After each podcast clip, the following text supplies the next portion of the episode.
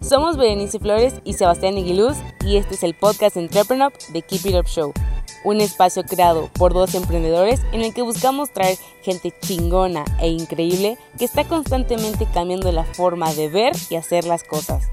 Cada martes, jueves y sábados podrás escuchar un nuevo episodio donde encontrar información clave que te ayude a impulsar tus ideas, tu empresa, pero sobre todo tus sueños. No importa qué te dediques, keep it up. Bienvenidos al episodio número 26 de The Keep It Up Show. Antes de empezar, si nos estás escuchando por YouTube, ayúdanos con un like, dándole clic a la campanita y suscribiéndote al canal. Y en Spotify, dándonos seguir. Hoy tenemos de invitado a Alfonso Salcedo, fundador y CEO de Big Data Company empresa especialista en gestión, administración, procesamiento e interpretación de data. Hablaremos con Alfonso sobre los secretos de revelar la data, la línea moral del análisis de datos y por qué tu huella digital es más grande que tu huella de carbono.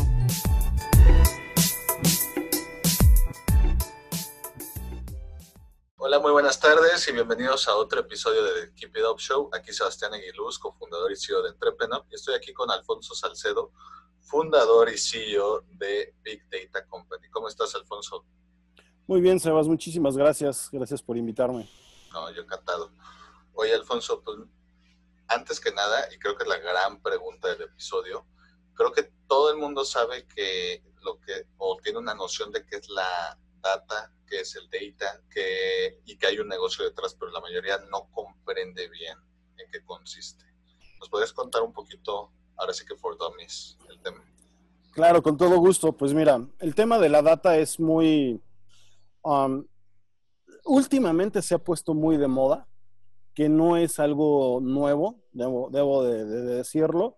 La verdad es que no es este, algo que digamos, uy, es tecnología 4.0 más bien la estamos dominando y la estamos procesando con tecnología 4.0, pero el tema de los datos es un tema que siempre ha sido muy importante en el sector eh, económico empresarial, eh, porque final de cuentas, como bien se ha dicho muchas veces, el conocimiento es poder, los datos es conocimiento, y es el cómo procesas ese conocimiento y para qué lo utilizas es el conocimiento de cómo está operando tu empresa, el conocimiento de cómo está funcionando el mercado, de, el conocimiento de qué es lo que le gusta a tus clientes, eh, qué es lo que está haciendo la competencia incluso, y cómo está resultando, eso en qué se traduce.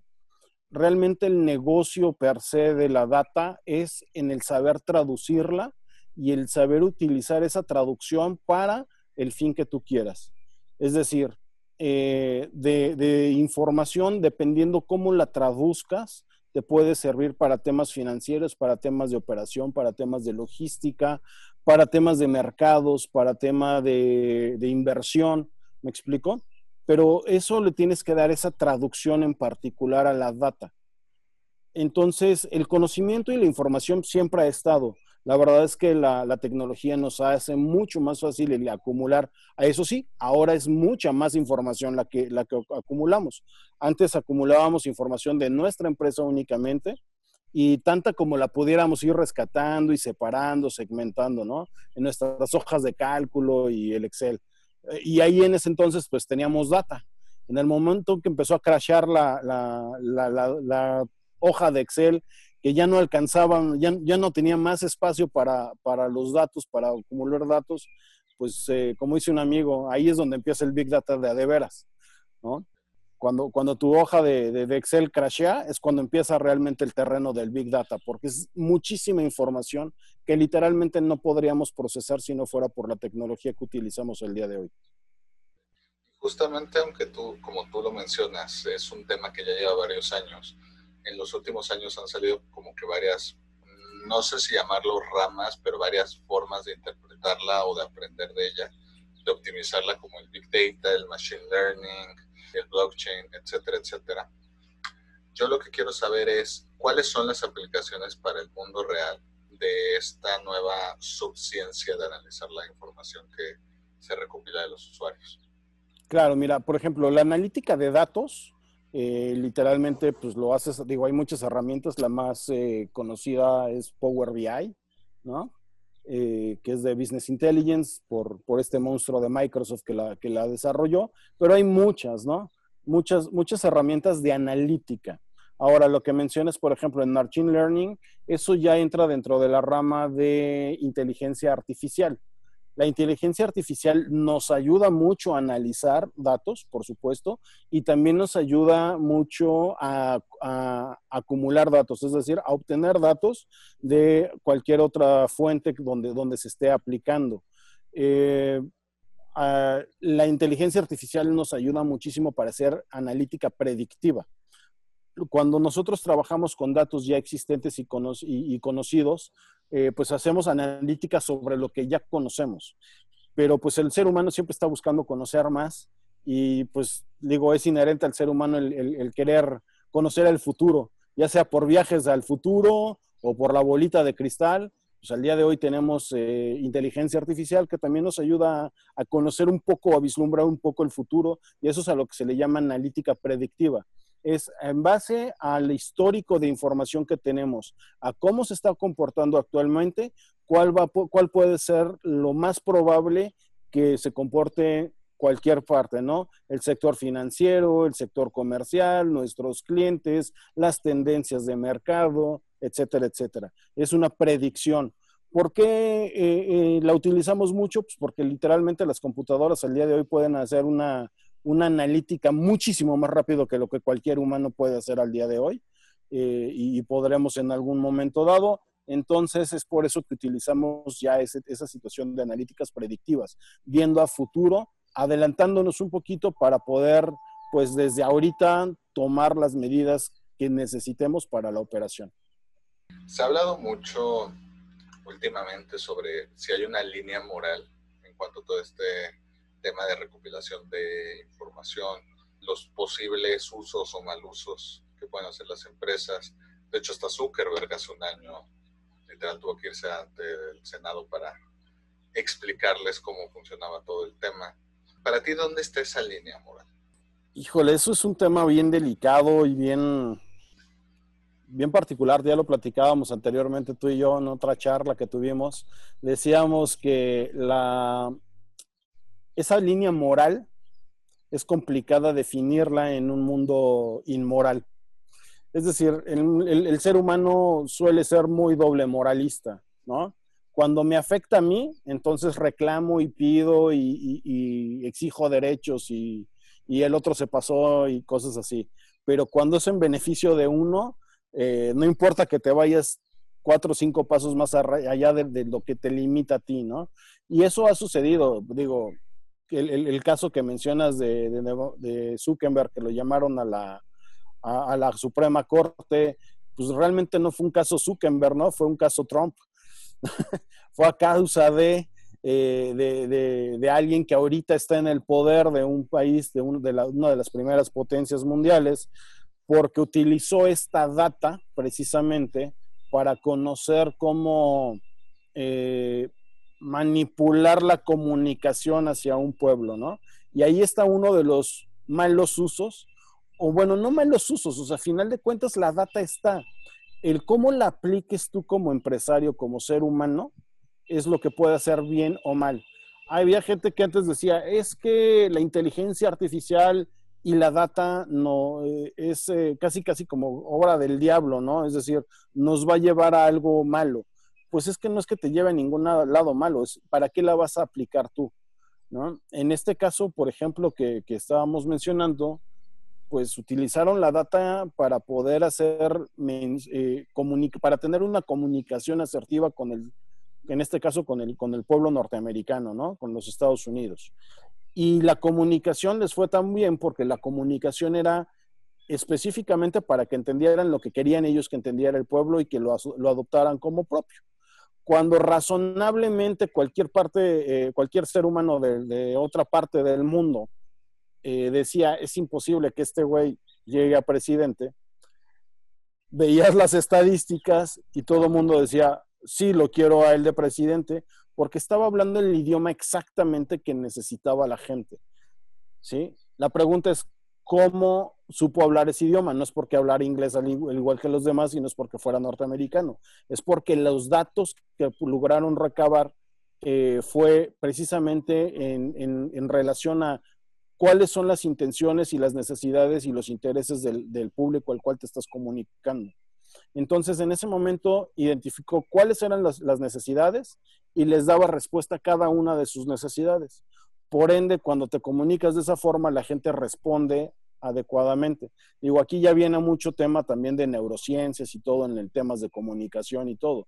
Pero eso fue lo que arrojó la, analítica de los datos, ¿me explico? Y lo utilizaron de la forma adecuada según para, para quien lo quiera corresponder y, maléfica para quien lo quiera como lo vea, ¿no?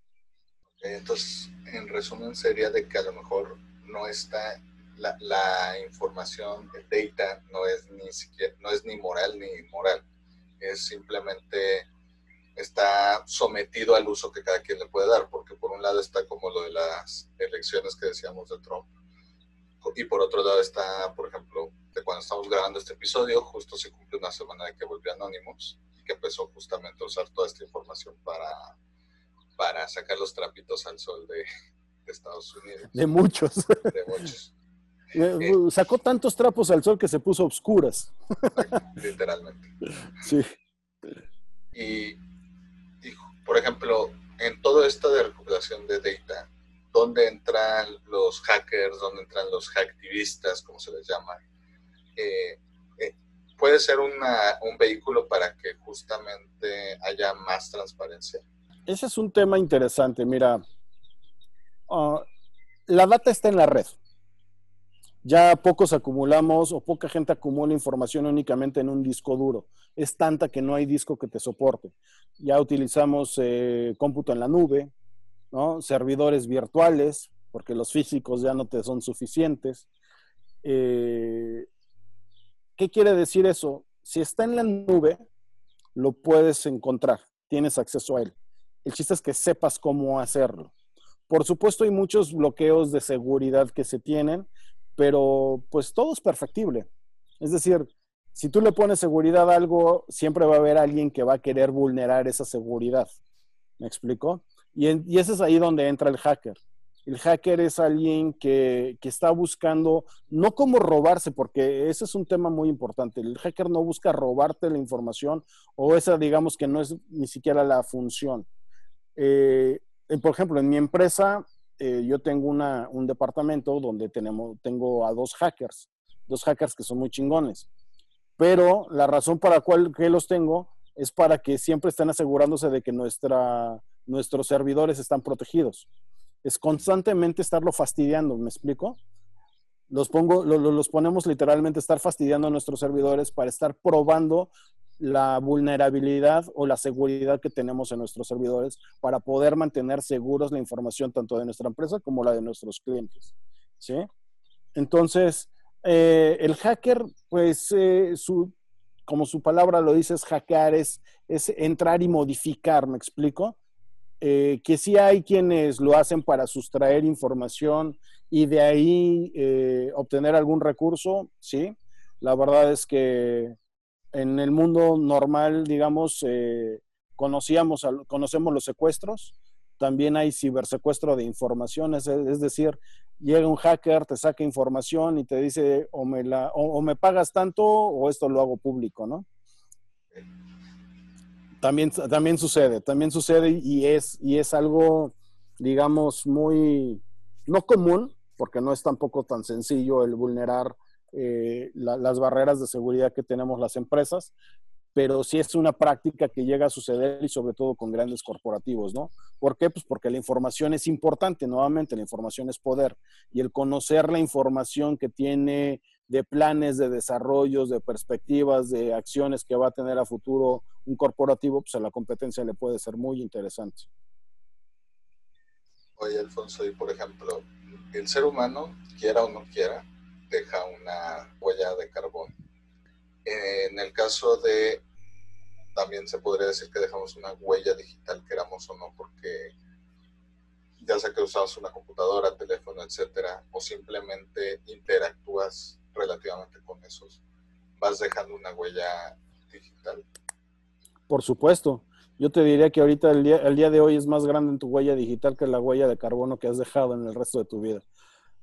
Eh, al día de hoy, siempre y cuando no seas un ermitaño que esté trepado metido en el bosque, desconectado en forma análoga del, del mundo, si tú utilizas una computadora o un celular o cualquier dispositivo móvil que eventualmente se conecte a la red, tienes una huella de, digital en ese sentido. Los dispositivos móviles, pues eventualmente tú dices, ah, bueno, tengo una tablet, hago transacciones, tengo, hago todo una, todo, todo, eh, no sé, documentos, procesamiento de información, pero eh, no estoy conectado a la red, entonces no voy a dejar huella. En el momento que esa tablet se conecte a la red, en automático hay información que viaja, no es que la transfiera a algún lugar, simplemente hay una huella y hay un histórico de, esa información. Entonces, por supuesto que todos dejamos una huella de digital muy, muy grande, lo cual los que nos dedicamos al tema de data también le agradecemos a todos, eh, porque al final de cuentas es lo que nutre el Big Data de datos estructurados, semiestructurados y no estructurados de una u otra forma. Y es algo que dependiendo del objetivo, es decir, por ejemplo, nosotros tenemos desarrollos dirigidos al, marketing digital, pues lo agradecemos. ¿Por qué? Porque conocemos los hábitos de la gente, conocemos los hábitos de, las tendencias de consumo, eh, hacia dónde se comporta el mercado. Y algo que quiero aclarar, no es que conozcamos a la gente, o sea, es decir, yo no puedo saber a dónde fue Sebastián y qué compró, pero Sebastián pertenece a un sector en particular y entonces puedo ver junto con el resto de la información qué es lo que están consumiendo, qué es lo que están viendo en, digital, eh, si, ven algún anuncio en digital y eventualmente lo compran en, algún eh, centro comercial y hay alguna relación que el centro comercial haga un reporte, entonces empezamos a cruzar esa información y saber cuánto de esa información realmente está surtiendo efecto en mercados, etcétera, etcétera. ¿Hay forma de reducir esta huella o incluso eliminarla una vez que ya está creada? Eh, eliminarla no. Okay. Eliminarla, la verdad es que no, no, no la vas a poder eliminar.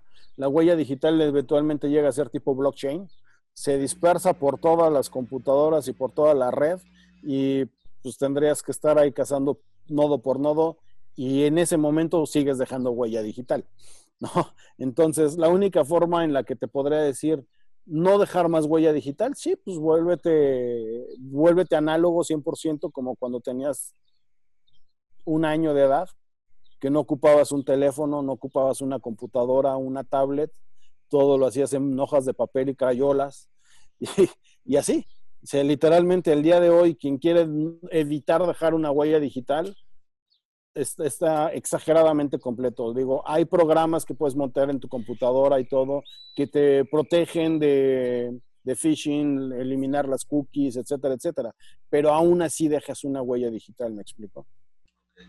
¿Cuáles crees que son las industrias que más se han beneficiado del incorporar el análisis de datos? Ah, como industria per se, por ejemplo, la industria de, bursátil, o sea, los bancos, casas de bolsa, todo eso, se ha beneficiado mucho. Son expertos en procesamiento de datos dirigido a la parte bursátil, ¿sí? Eh, tienen grandes áreas de oportunidad en conocer a su mercado, por ejemplo, es decir, qué es lo que necesita el mercado, cuáles son los intereses. Eh, de repente los banqueros todavía se preguntan, ¿por qué no, por, qué están cayendo los, los créditos, es decir, las tarjetas de crédito, por qué ya no se dan como antes? Así como que, compadre, ¿no te estás dando cuenta que el, que el sector, eh, el sector comercial bancarizado. Uno, se está desbancarizando. Dos, nos estamos moviendo a temas fintechs. Tres, eh, el perfil de mentalidad de quienes ahorita estamos dentro del sector ya no va dirigido a los créditos. O sea, no has, no has ocupado toda esa data para entender ese, ese, ese comportamiento. Estás buscando, están ocupándola para entender el comportamiento de endeudamiento, pero no están entendiendo el comportamiento como seres humanos, de por qué cuando te endeudas, eh, para qué lo haces, ¿no? Por ejemplo, eh, hace eh, leía hace como dos meses un reporte de que han caído drásticamente los créditos para hipotecarios, ¿no? Por supuesto, porque los que buscaban hipotecas eran, pertenecían a una generación eh, baby boomer y una generación X, donde todavía eh, tu, opción y, tu, visión era comprarte una propiedad para tener algo en este mundo, ¿no? Al día de hoy, eh, el mayor mercado o el, mayor ocupación de mercado laboral lo ocupan los millennials, la generación millennial, a la cual le vale un cacahuate si tiene o no tiene una casa o un departamento. ¿Por qué? Porque el día de hoy vivo por ejemplo, vivo aquí en México y si mañana se me abre una oportunidad, me voy a Europa y no me voy a estar preocupando por si tengo un departamento o una casa que pagar. O sea, la chingada, agarro mi ropa con permiso, agarro mi avión y, ahí nos vemos y vuelvo a empezar una nueva vida y a ver qué me depara el futuro, ¿no? Y si me harta, tampoco voy a pararme en Europa, pues me muevo para Asia, para África, para Norteamérica, para donde sea. Entonces no están generando anclajes financieros eh, de hecho, muchos de ellos incluso ni siquiera compran autos, ¿no? Prefieren, prefieren moverse en Uber, precisamente por, por no tener un anclaje financiero en ese sentido, ¿no? Y, pues ahí está la respuesta para los banqueros. Pues ¿por qué está cayendo? Pues porque la generación está cambiando, compadre. Si no te sabes comunicar con esa generación, si no, sabes, si no utilizas los datos para eso, pues estás perdiendo un gran mercado, ¿no? En ese sentido. Eh, e, ese es uno de los sectores que ha trabajado mucho la data, pero al día de hoy está perdiendo ese territorio, ¿me explico? Eh, hay otros sectores como por ejemplo el e-commerce, pues, por supuesto que está aprovechando mucho esa información en cuanto a temas de consumo y tendencias, pero no está entendiendo realmente cuáles son las necesidades del mercado. ¿no? Una cosa es lo que, lo que mercado compra por temas consumismo o porque es moda, y otra cosa es el tema de qué es lo que consume el mercado por necesidad realmente. Algo que pasó curiosamente hace, pues cuando empezó todo este tema de, la pandemia aquí en México, la gente iba y compraba cantidades exageradas de papel de baño. Yo hasta me hice la pregunta y dije, güey, ¿el COVID te va a dar diarrea? ¿Cómo está el pedo? Porque la gente se llevaba paquetes y paquetes y paquetes de, papel de baño. Y, eso fue algo que subió los, tuvo un crecimiento tremendamente alto en temas de consumo. Sin embargo, muchos productos de primera necesidad dejaron de ser consumidos. Al cambio de la pandemia, cuando todo el mundo estaba satisfecho de papel de baño, y yo supongo que muchos todavía tienen ahí almacenados porque llevaban muchísimo en verdad, dices, eh, ¿realmente lo ibas a necesitar para esto? Otros, y sin embargo, muchos otros productos que eran de primera necesidad no se los llevaban y hubo quienes fueron más previsores y entonces empezaron a acumularlo hubo una situación a mitad de, la cuarentena en donde la gente literalmente eh, se veía en post, donde decían, cambio este producto porque no lo estoy utilizando, necesito este otro y no lo encuentro en el centro comercial, ¿no? O lo, lo pago a lo que sea, no importa, ¿sí?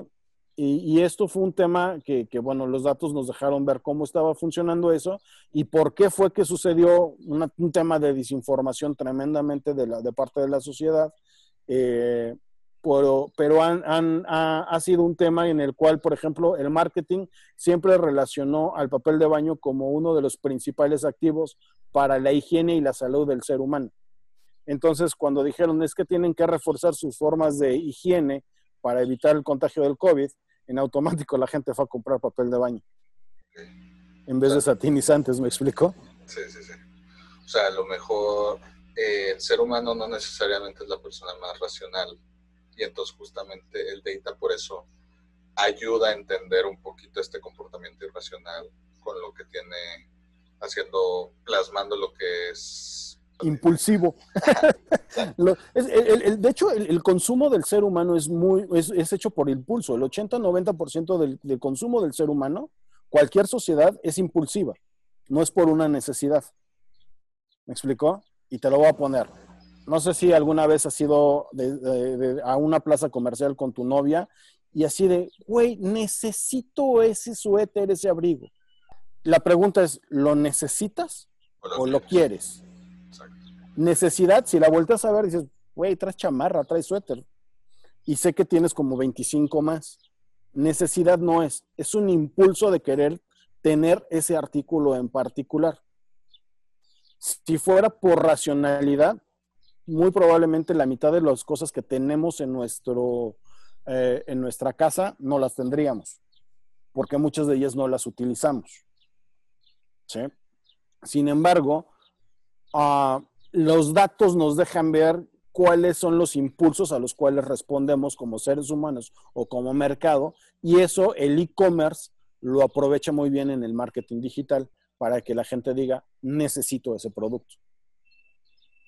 Fíjate que muchas de las empresas más importantes del mundo, Google, Netflix, Amazon, Rappi, etcétera, justo han incorporado mucho esta recolección de datos, pero justamente no son famosos por ese tema. O sea, son más famosos como Google es el buscador o el correo o lo que sea. Amazon es pues como que la tienda que te llega a tu casa todo lo que pidas, Netflix es de streaming, etcétera. O sea, como que se les relaciona más con su modelo, digamos que para el público, pero que tienen en su rama de negocios ingresos que en muchos casos hasta es eh, la mayor forma de ingresar, Facebook es otra, justamente el análisis y venta de estos datos.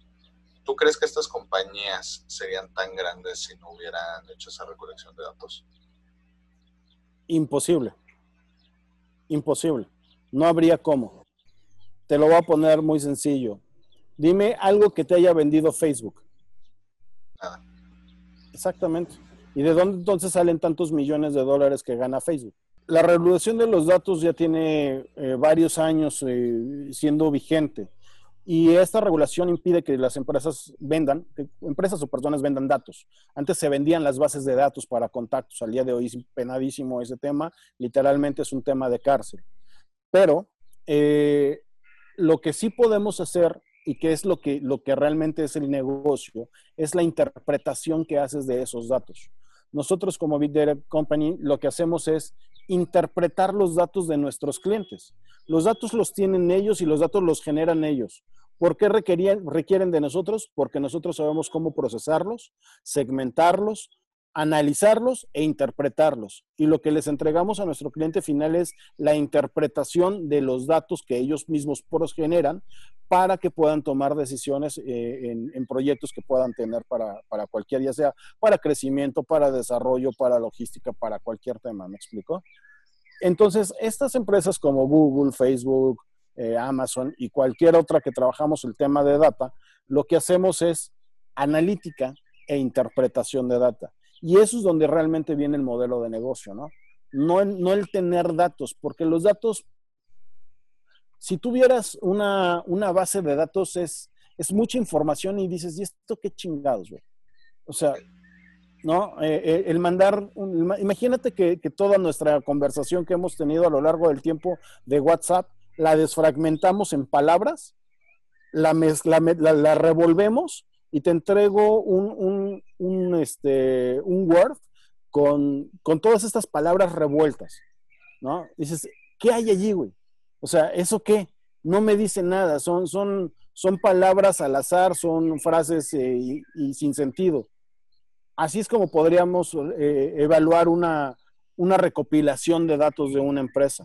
Justamente lo que hacemos es identificar qué dato va con cada, con cada información, de dónde se recopiló cada uno de ellos, para entender los procesos, procesarla y entonces poder dar una, analítica y una respuesta eh, clara, ¿me explico? Porque literalmente lo que está en Facebook, lo que está en WhatsApp, lo que está en un eh, video, como por ejemplo este, o, lo que va a haber en un podcast, eh, eso es data. Y data iba a terminar en la nube en un momento dado, ¿no? Entonces, eh, eso, eso, eso da información, pero necesitan, se necesita procesarla e interpretarla en, un, determinado momento. Y eso es donde está el negocio realmente. Llevándolo un poquito a la practicidad, hay ciertas empresas muy famosas que, aparte de las que ya dije que son parte de su modelo, están usando justamente, vamos a decir, minería de datos e interpretación de datos para justamente maximizar tareas que a lo mejor no asociaríamos. Una de ellas es, por ejemplo, Tesla, que gracias a, los datos que va recopilando tiene un carro que se maneja solo y que cada vez va a ir a mejor, igual que sus camiones. hay uno de los equipos más importantes de la historia del fútbol es el Liverpool, que hace cinco años quisieron aplicar el modelo Moneyball, que es con el que se revolucionó el béisbol, eh, de meter justamente análisis de datos para quitar todas las cosas mundanas con las que antes se seleccionaba un equipo y seleccionar qué jugadores realmente se necesitaban, cuáles estaban abajo del valor, cuáles arriba, etcétera. Cuáles parecía que eran buenos, pero realmente no eran buenos analizándolos en una forma estrictamente matemática y de análisis. ¿Hay algún sector que todavía no le haya metido de lleno a este tema de análisis de datos que crees que serían los grandes beneficiados si lo hicieran? Si lo sectorizamos, el primero que me viene a la mente es el turismo. Ah, hay una sección, o sea, y el turismo también lo tienes que sectorizar, pero hay un sector que lo aplica y que lo utiliza muy bien, que es el aéreo. Todas las líneas aéreas, todas saben trabajar su data perfectamente bien. Eh, seguramente, eventualmente te llegan ahí información de, nuevos eh, viajes o de nuevas ofertas de, vuelos, aunque no estés buscando vuelos, pero eventualmente en algún momento buscaste un vuelo y, te vuelven a llegar promociones y te vuelven a llegar información del mismo destino o de destinos similares, porque las aerolíneas, la verdad es que han trabajado muy bien eso. Pero, por ejemplo, el sector eh, hotelero no lo ha trabajado. Muchos dicen, ah, es que en el hotel lo que nosotros vendemos es experiencia. Sí, pero puedes vender una mejor experiencia si conoces a tu usuario. ¿Sí? Yo, por supuesto, llegas, Sebastián llega a mi hotel y para venderle la mejor experiencia, pues le digo, Sebastián, bienvenido, este es tu hotel, hay una copita de champán cuando llegas, la habitación poca madre, jacuzzi preparado y listo para que lo puedas disfrutar al momento que tú quieras, hay un frigobar lleno con, con, bebidas, con refrescos, con, con drinks coquetos. Y tú me podrías decir, güey, pues es que está poca madre, ¿no? Eso es toda una experiencia, perfecto. Pero ¿qué tal que aparte yo puedo conocer que a Sebastián no nada más le gusta eso? Ajá. A lo mejor me entero que a Sebastián por el uso de datos le caiga el ron, pero le mama la cerveza. Pues entonces no pongo tragos de ron en su habitación y le pongo cervezas artesanales de, de la mejor calidad mundial. ¿Me explicó?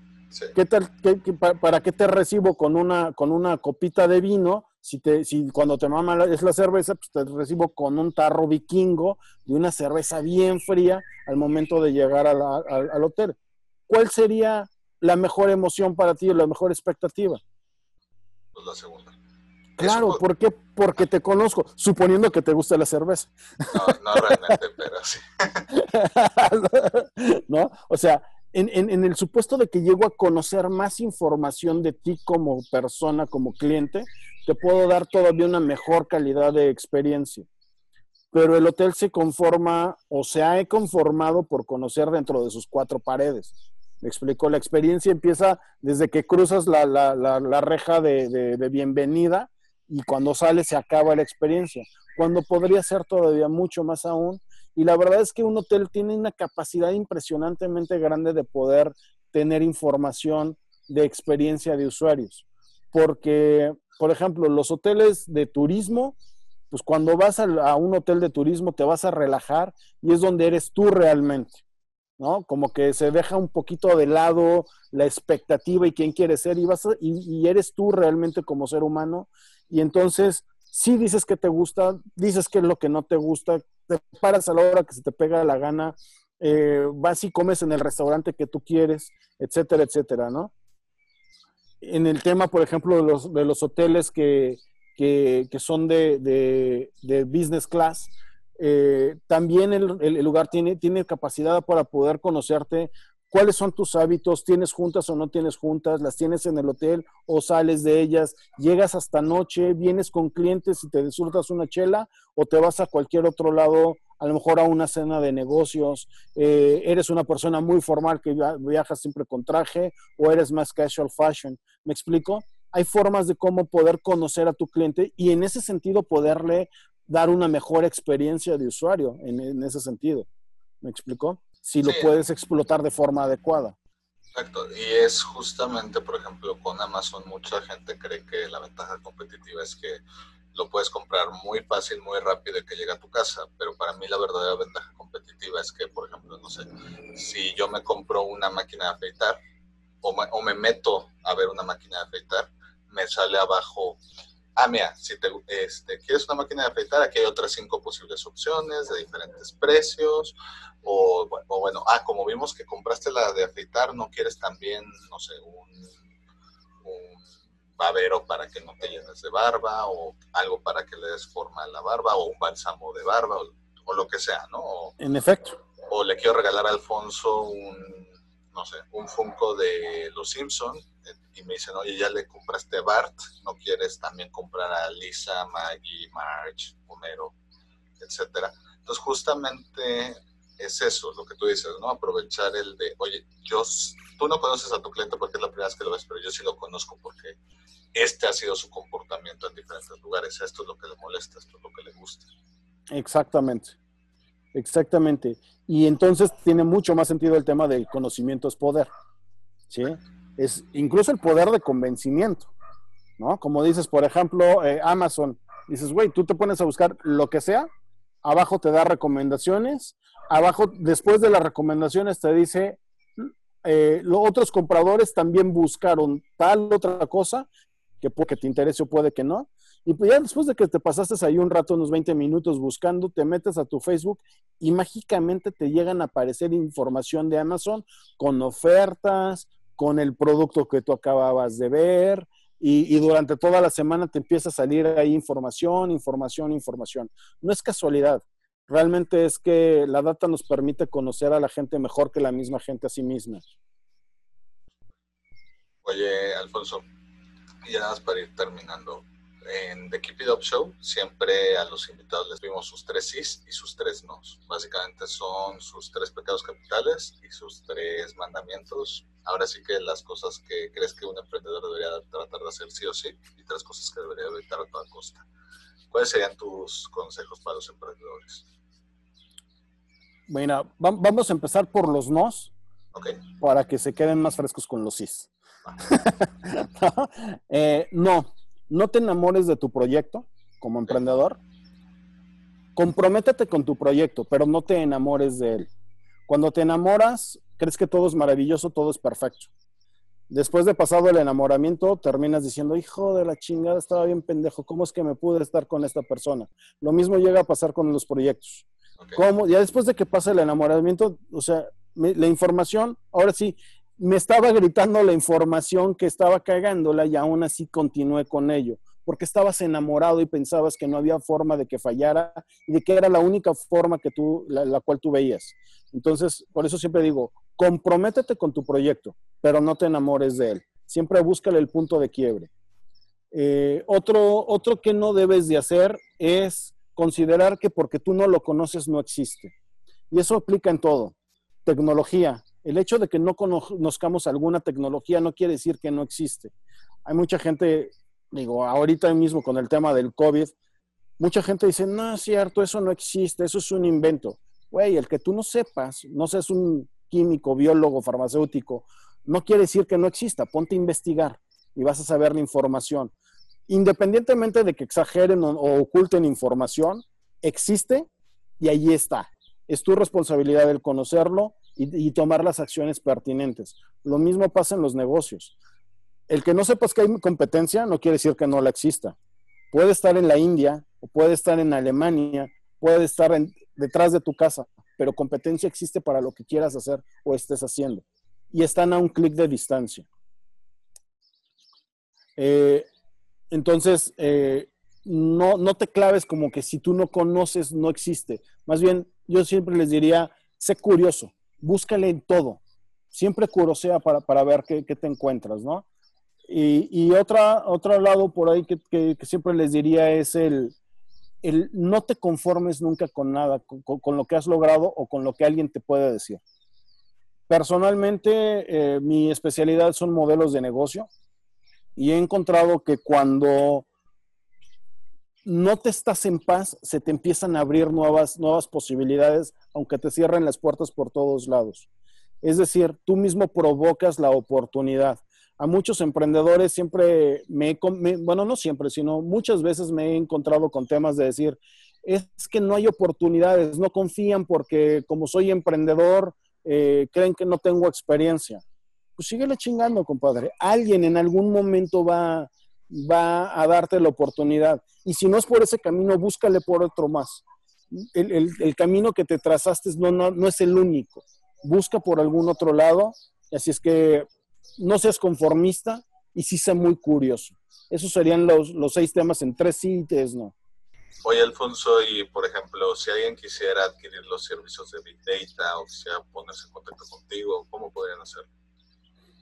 Pues mira, nos pueden contactar vía redes sociales.